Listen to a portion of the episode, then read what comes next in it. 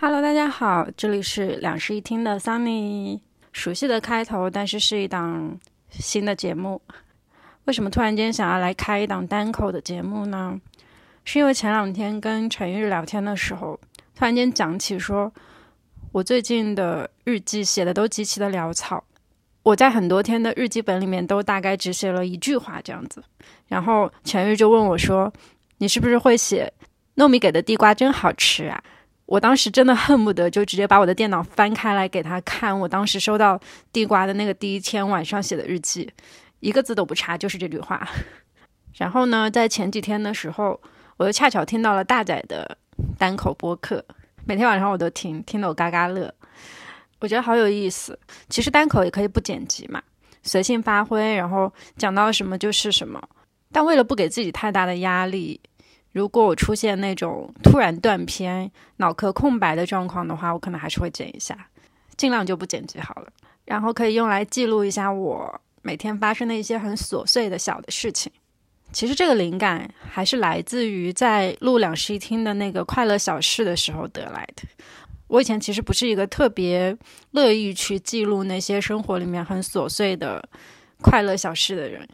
我应该是一个记仇记得比记快乐要更多一点的人，但是从开始录那一期节目之后，好像就会有心的去收集一些让自己快乐的瞬间。但是因为现在太懒了，所以我都很难用笔把它们记录下来。通常就是和朋友分享一下，可能就过去了。所以就想说，不如来录个单口好了，记录一下我的快乐小事，顺便也把这份情绪分享给大家。前两天的时候，我回苏州有事情嘛。那天我是下午就回到了苏州，啊，决定说去石泉街一家我很熟悉的小吃店吃一顿晚饭。因为我前两天的时候突然间和别人提起说，我很想念苏州的那种特别软糯的鸡爪，特别有代表性的一家就是我高中的时候很喜欢去吃的一家叫做祥兴的。店那家店在前几年的时候更改了新的地址，搬到了石泉街那边去。然后他好像还上了那个大众点评的必吃榜，突然一下子就变得非常的有名，好像很多人都知道了，所以就很多游客去吃。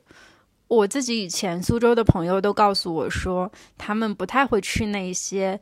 嗯，突然间变得很有名、被外地所熟知的店里去吃饭了。但是因为那天我真的还挺想念那个鸡爪的，所以我下了火车之后就直接乘着地铁就赶去石泉街了，点了我非常熟悉的几样东西，坐下来吃。一个是鸡爪，一个是咖喱鸡肉卷，然后还有一份莲子粥。说起来很搞笑，就是在我点餐的时候，前面的几个人一听就是那种游客嘛，他们拿着手机的那个推荐目录清单一样一样的在那里点。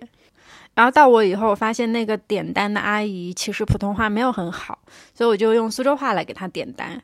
我就跟她说我要一个鸡爪，一份虾油子。然后那个阿姨就说：“哎，你是苏州人啊？”我说：“对。”然后阿姨说：“我们店很久没有苏州本地人来了耶。”我就冲阿姨笑笑，然后她跟我说：“我送你两个鸡爪哦。”怎么说呢？这是我头一次在一家家乡的店里享受到来自本地人的优惠，还挺神奇的感觉。然后我就端着我的食物去坐到了一个位置上面，那是一个四人的桌子，然后我就一个人坐在那边嘛。等我坐下来开始吃之后没多久，来了三个女孩子。他们问我说：“旁边可以坐人吗？”我说：“可以。”他们就坐了下来，然后三个人就在那里商量说要点点什么吃。他们的食物上来以后呢，嗯，他们三个人就操着一股非常浓重的北方口音在那里讨论苏州的食物。我觉得很好笑，就是我以一个本地人的状态坐在一个美食店里，听着外来的游客谈论我家乡的食物，这件事情挺有意思的。他们就说起说这几天在苏州吃的东西都好甜，这家店的小圆子会不会也一样的甜呢？当时我觉得很好笑，所以不小心就笑出了声。我对面的那个女孩子抬起头，非常疑惑的看了一下我，然后就继续跟他们说话了。后来他们就聊到说晚饭想去哪里哪里吃一些苏帮菜，我终于忍不住了，就跟他们讲说：“哎，其实你们不要去你们刚才说到的那家店，它不好吃。”然后他们就抬起头问我说：“你是本地人？”我说：“对，我是苏州人。”我他们说：“我听你们在这里聊苏州的口味什么的，觉得很有意思。”然后对面那个女孩子就笑起来，跟我讲说：“那你有没有什么推荐的苏帮菜啊？”然后我就打开手机，在那个点评上面搜索这个附近的推荐，给他们推荐了一些面馆，还有一个苏帮菜馆。我跟他们说，这些都是本地人会去吃的小馆子，但是没有那么出名，你们可以试一下。后来我就问他们几个是来自于哪里嘛？我对面的女孩子跟我说，她是他们是西安过来的，已经在苏州待了有差不多一周了。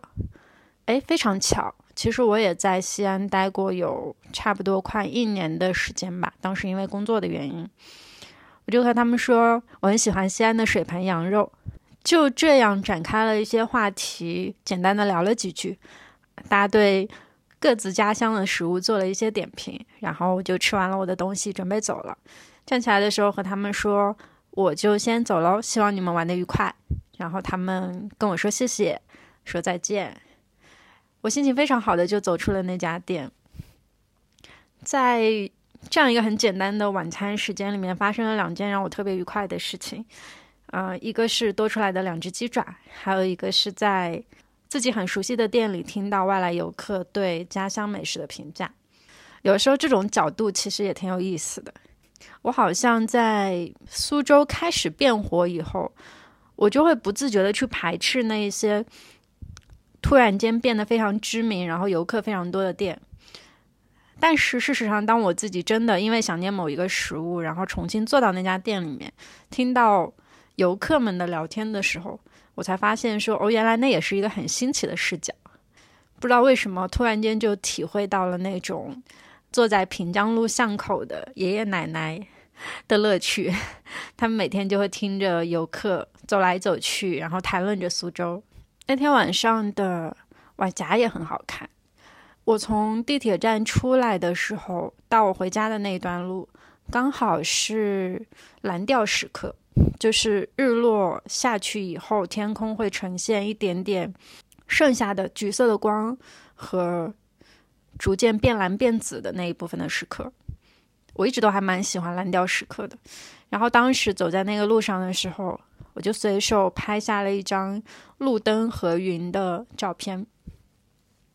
路灯散发的那个光，它就直接晕在云的光里面，晕开来。那场景特别美，就很像是天空上的云是由路灯的光散发出来的。我就抬头待在我们小区门口看天空，看了一会儿，直到嗯那个橘色的光慢慢消失了，然后天空彻底变蓝。我才开始往回走，然后我的腿上就被咬了好多的蚊子包，当一晚上一直在挠我的腿。那天晚上回家之后，我就和陈毅说，我决定一定要开一个单口了，因为像今天这种发生的很奇妙的事情，我好像一时之间又没有办法把它写成日记，因为我觉得还挺流水账的，一时之间又找不到和大家分享的一个方式，所以我决定就来录一期。然后呢，我这个拖延症就拖到了第二周才开始录制这个单口。之前在家里的时候，一直以没有把录音设备带回家为借口，就没有开始录。实际上到今天再录的时候，发现有很多细节其实都已经忘了，就是当时我在桌上面跟他们聊了些什么，都已经不记得了。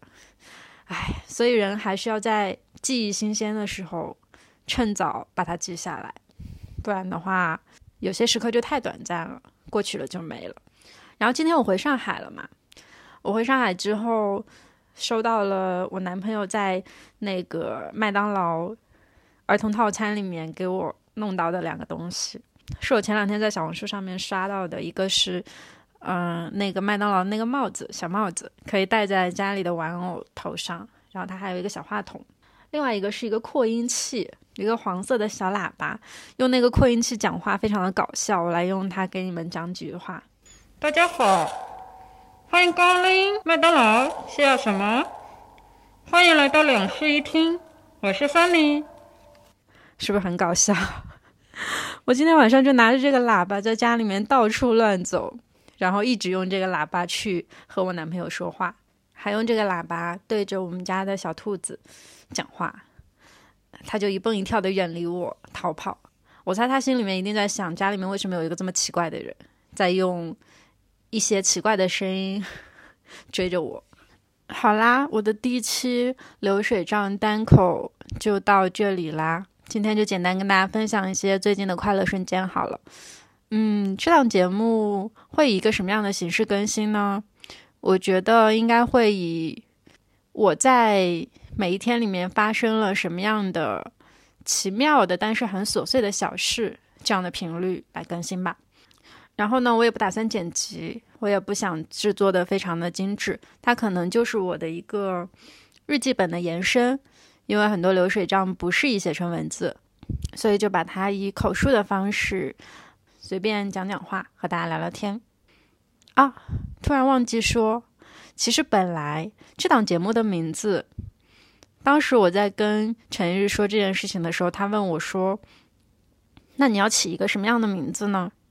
因为我各大平台的这个 ID 都叫“桑尼睡不醒”。瞬间就想到了，说就要不就叫小桑快醒醒。但是陈玉这个时候提出了一个非常妙的点子，他说：“不然你叫一室一厅吧。”我说：“哎，这个主意听起来很好，因为它很像是两室一厅的小号，就是大家一看就觉得说，哎，这个节目是不是抄袭两室一厅？然后再点进去一看，发现哦，原来他是两室一厅的小号，好像很容易引起关注的样子。”后来为什么否定了这个名字呢？主要是因为大家好像都不把一室一厅叫一室一厅，大家通常会把一室一厅叫做一室户。一室户这个名字听起来还挺奇怪的，所以还是算了。好啦，那我们这一期节目就先到这里啦，下一次也不知道什么时候再见。像我这种拖延症又干事情三分钟热度的人，我就不给大家立什么 flag 了吧。我们下期再见，拜拜。